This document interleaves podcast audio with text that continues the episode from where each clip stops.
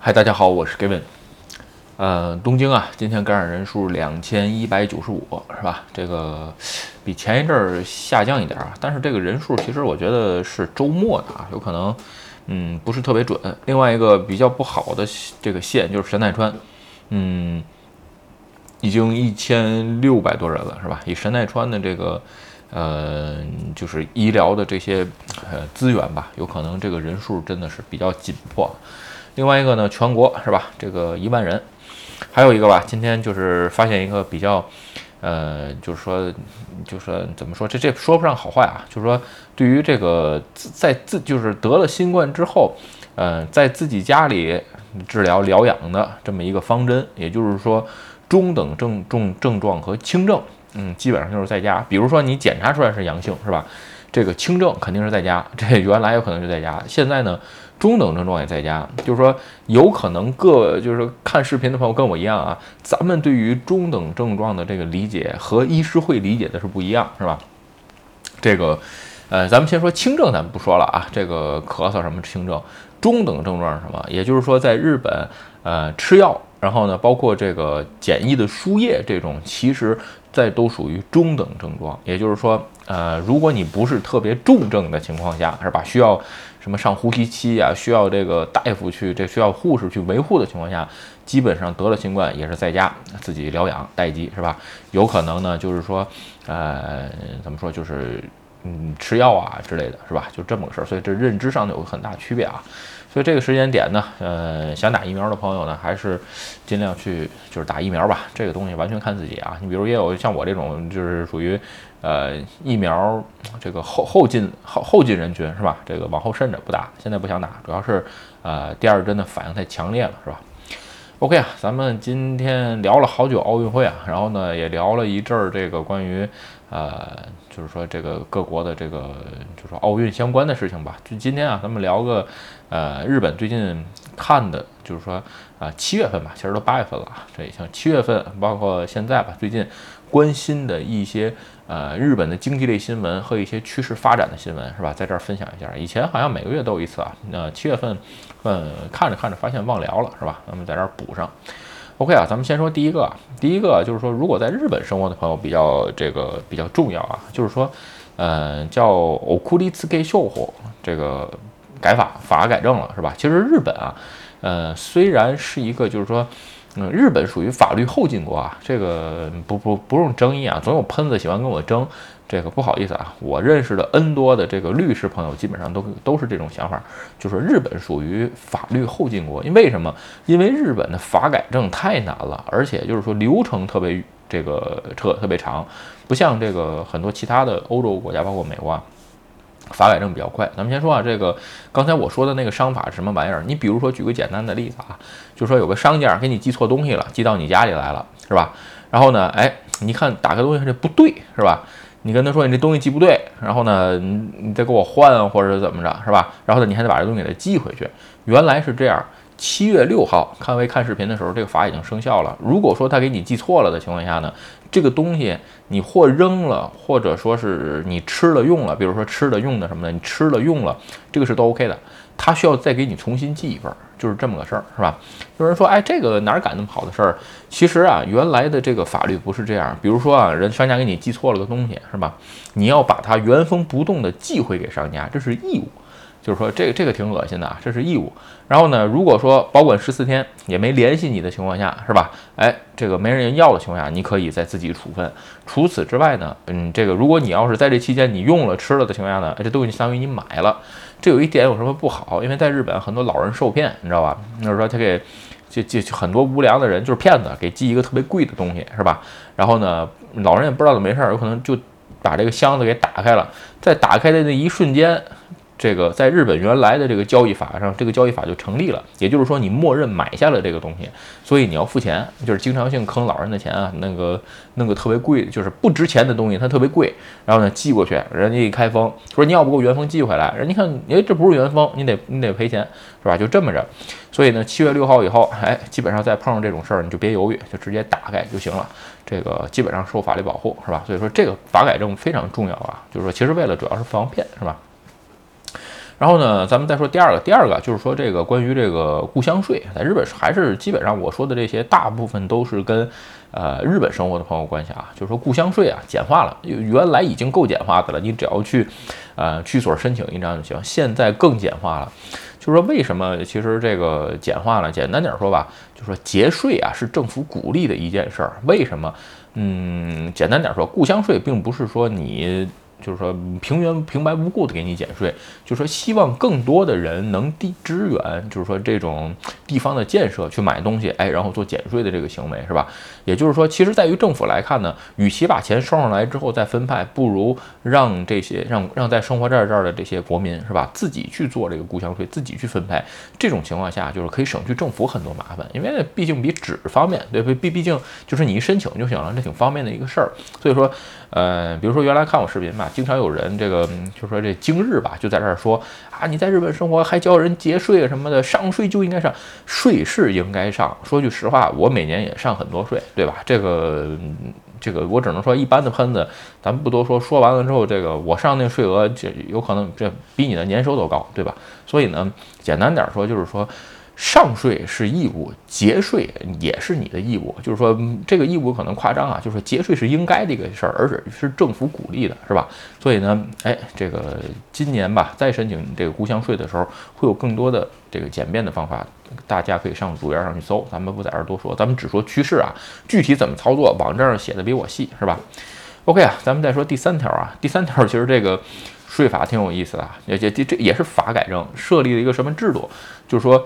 不要的土地，你可以给国家。有人说还有不要的土地，这个东西啊，是吧？你得看在哪儿，对吧？你比如说你在东京的义都，你在东京义都三县，包括我说过的几大经济圈，有一片地，那个地啊，那属于不动产，是吧？这个是属于财产。你想想，你要是在特别偏僻的地方，地广人稀，没有人的时候，你要有片地，你除了每年去交这个固定资产税之外，没有任何产出。比如举个举个简单的例子吧，比如说你在福岛有片地，对吧？这没什么用。说句实话，你除了盖房子自己住之外，你说你不能有任何产出。你说你把它改成耕地，你种嘛，对吧？你不改成耕地，嗯，你说你卖，没有人买，因为都知道要交固定资产税，是吧？这就解决一个什么问题啊？就是随着日本的这个老龄化。很多的人啊，其实不希望拥有不动产。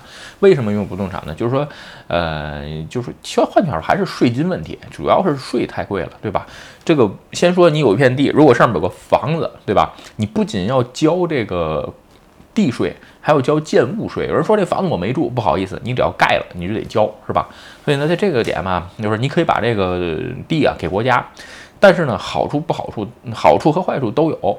呃，好处是你一旦给国家之后呢，哎，以后你就不用再交这个固定资产税了，是吧？但是坏处是什么？就是说，不是说你想给就能给的。你给他之前呢，他还得审查，审查完之后，他去调查。你比如说，这个地上有建筑物，你得自己花钱拆了，是吧？日本解体一栋这个一户建，是吧？小楼大概两百万日币，当然也有便宜的啊，咱就说一般价钱，是吧？另外一个还会做地基调查，地基调查，比如底有石棉。不好意思，有失眠的情况下，政府不收，是吧？你得自己把这个失眠除去，然后呢，政府觉得能用了才才会收，是吧？事儿多，而且还得交十年的固定资产税。就说如果说啊是这样。呃，一般在这儿生活的这个，今天说这个对于咱们外国人有什么？就是说，并不是看片地就眼红。你在买地啊，包括你在很多乡下，我其实有很多朋友在呃乡下买地啊、种啊什么的都有啊。就是在买地之前，你要想好了，这片地买完了，你怎么出手，是吧？与其出手不容，就是说不容易出手的情况下怎么办？很简单，租地，就是有很多朋友呢，就是说想种地啊什么的，就直接租。租也完全没问题，你知道吧？这个而且租金很便宜，为什么你不交固定资产税？特别是一旦入了手了，哎，这个东西啊，就是说你很难出手。还有一点，在这儿多说一点，就是说，你比如说我有朋友在这个纳须是吧？利木县的纳须，呃，盖就是买了个房子，这房子多少钱？五十万。为什么他那个地是借地权？也就是说，那个地啊是属于国家的，他只在上面盖了个房子。他当时买这个房子就买了建物，那建物就值五十万，因为很老。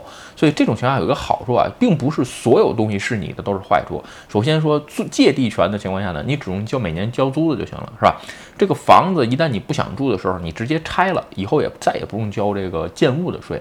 所以说，对于就是说这个很多人啊，就是说，嗯，比如说你你比如说你搬到乡下这个地方之后，你不知道以后这个地价到底是什么钱。你比如说我原来滑雪去的一些地儿，像那个。啊，我原来滑雪去的那个信农厅，对吧？一共就八千多人口的小厅，你再买一片地，是吧？你再没法出手，每年就给国家交租子了，所以说不好出手啊。所以说还是那句话啊，买房买地一看一定看地点，它有没有升值的空间。一旦不好出手脱手，那就是负资产，是吧？OK 啊，咱们再往后说一下啊，就是说，呃，最近啊，这个日本的这个动画制作市场，是吧？嗯，应该是十年。那就十年间第一次减少，减少多少？减少了百分之二，大概是变成两百五十两千五百亿的市值，是吧？就说，嗯，而且啊，大部分的就是动画制作公司有四成以上都是红字，为什么？其实很简单啊，这个各位看看就是？国内现在的动画制作啊，就水平也是越来越高，对吧？呃，我记得我前一阵看那个哪吒什么的，就是说，其实简单点说吧。这个动画水平啊，我觉得，哎，一朝一夕提高非常容易啊。但是这个编剧真是很要命，对吧？你比如说这个吉普力是吧？就是我家都挺喜欢看吉普力，包括我自己也喜欢看吉普力。其实你包括它的画风也好啊，包括很多的制作什么的，其实就是这个东西很好仿制，对吧？你比如国内拍那个大鱼，对吧？这画风都非常不错。但是这个故事还有它的这个价值观、世界观的建造，这不是一朝一夕的事儿，对吧？为什么说同样做 3D，你就是做不过迪士尼，你就是做不过 U？S J，因为它有很多很多的编剧很厉害，对吧？所以重点不在这儿。其实已经看出来啊，就是最少在日本啊，慢慢这种下层的是吧？就是说只是制作动画的公司，你越来越难赚到钱。为什么？其实中国现在动画一个制作业产业崛崛起，对吧？另外一个就是说还有很多东南亚的市场也在竞争。所以在这一点上吧，就如果以后想，呃，来日本做这些工作的朋友要三思，是吧？真的是没有你想象的当中，就是说，呃，这么好吧，是吧？OK 啊。嗯，然后咱们再说一点吧，这里一聊就挺长的了。先说啊，这个日本的年就这个生涯收入又扩大了，是吧？这是前一阵最最新的报告啊，就是说，咱们先说啊，就是说不看视频的话，有时候我总在那儿聊这个日本的上班族生涯年收多少，两亿日元，是吧？这是个平均值，是吧？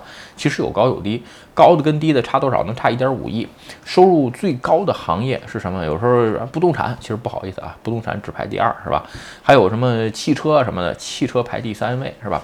在日本这个行业里边赚生涯年收最高的行业，呃，矿山、矿业，还有就是说这个采石业，还有这个采砂业，他们的生涯年收最高三点五亿，最低的就是说这个，比如说呃旅馆啊、旅游啊，或者是什么这个福祉，然后呢还有这个饮食。你比如说直播的时候，有朋友问我，哎，福祉这个行业怎么样？呃，我只能说看着眼点。如果说你要是为了换签证，包括永住啊，或者是这个换国籍的情况下，福祉没问题，是吧？工作稳定。说但是呢，不赚钱。呃，福祉的平均年收是二点一亿。如果说你要是酒店业或者是饮食业的情况下，平均年收是一点九亿。刚才说了，刚才那个采矿啊、矿山啊这些，人家是三点五，你算算一差差出一点五亿，对吧？生涯平均年收。当然了，有人说啊，我不会在这干一辈子，那无所谓，对吧？这就是一个参考。还是那句话。选择行业非常重要，并不是你不努力，很可能是你在的行业拖了你前进的后腿，是吧？OK 啊，最后再说一条啊，就是说，呃，最近啊，就是说从新冠病毒到现在一年吧，在网上有人做调查，这一年啊，大概日本有百分之四十的家庭，超过百分之四十的家庭都在用这个就是家计簿，是吧？就是记账，家里记账。我说家里有什么记账？其实是这样，就是，无论是你想。存钱、攒钱，或者说是想赚钱，刚开始你对你的出项跟入项有一个整体的认识，其实才是最重要的。有人问我哥们你记账吗？呃，我公司都记账，对吧？个人的账不记，因为我的账就是公司的账，公司账就是我账，对吧？所以呢，公司肯定得记，那是我义务。所以呢，啊，这点对于我来说谈不上，是吧？所以说啊，如果说，呃，你想就是说重新整理你的财务状况的情况下，先从记账开始，是吧？如果在日本生活呢，记账的软件挺多啊，什么 Moneyforward 呀，还有 Zam 啊什么的，就挺多的啊。就是说什么都行，就是说最少啊，刚开始你的财务意识肯定是从你的记账开始，是吧？OK 啊，今天啊，咱们就聊聊我最近在网上看的一些呃经济类新闻啊，或者是这些趋势啊，这个就给各位一个参考吧。其实每个月都会聊一下。其实日本是这样，就是说，嗯，每它总在发生变化，是吧？这个你说我今天聊完这个东西，是不是以后不变了？还真不是这样，是吧？所以呢，哎，这个如果以后在，就是说，如果你已经在日本生活，或者以后打算来日本生活，是吧？常就常自己也去有意识的去多关注这些新闻，才能让你的生活更充实。其实有些制度真的是非常不错，只是很多的朋友不知道罢了，是吧？OK 啊，今天视频咱们就跟各位聊到这儿。如果你觉得我的视频有意思或者对你有帮助，请你帮我点赞或者分享，也欢迎加入 Gavin 的会员频道，对我的频道多多支持。嗯，拜拜。